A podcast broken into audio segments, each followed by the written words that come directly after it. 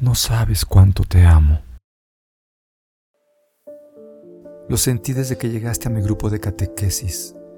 Intempestivamente te presentaste a leer tus poemas, uno tras otro. Los fuiste leyendo con tal exaltación y fuerza que me tocaste el alma. Desapareciste sin decir adiós, pero no te olvidé.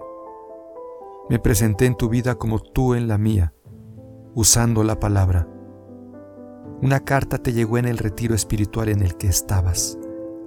Era yo. Me acerqué a tu introspección, toqué tu alma sin que lo supieras y nuestros caminos se entrelazaron en el aire.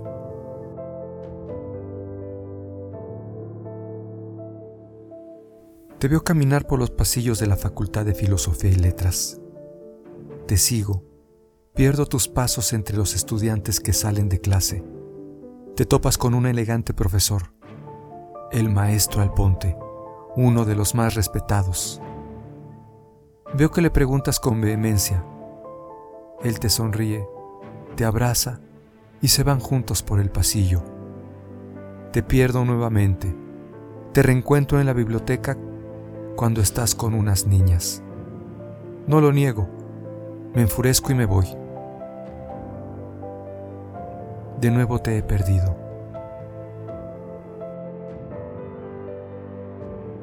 Hoy por la tarde pensando en ti, voy caminando rumbo al metro y casi al llegar veo tu figura sin esperar nada, pero vienes hacia mí pidiéndome un boleto de entrada. No lo tengo, te vas, empieza a llover, te alcanzo abriendo mi paraguas, caminamos y nos vamos juntos huyendo de la lluvia. Chimalistac es un lugar mágico, no por su arquitectura, empedrado ni jardines, sino por sus sombras, el silencio y lo que está latente en él.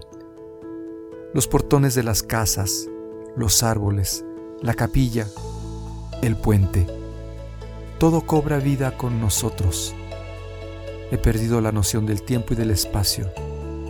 Me tienes embrujada con tu presencia no es lo que dices o cómo lo haces, sino el sentimiento que brota de ti perdiéndome por los callejones de sombras destellantes, en las que descubro algo más que tú y más que yo, el alrededor nuestro. Lo sé y tú lo sabes. No nos lo decimos, sabemos que ambos lo sentimos y esa percepción nos une una realidad sin palabras en las que nos perdemos por el tiempo. Te veo y te dejo pasar. Nos sonreímos y sigo mi camino por la facultad. No importa que no vayas conmigo, no importa que estemos juntos, porque solo cerrando los ojos nos volvemos a encontrar. Porque en la inmensidad tú y yo no necesitamos de palabras.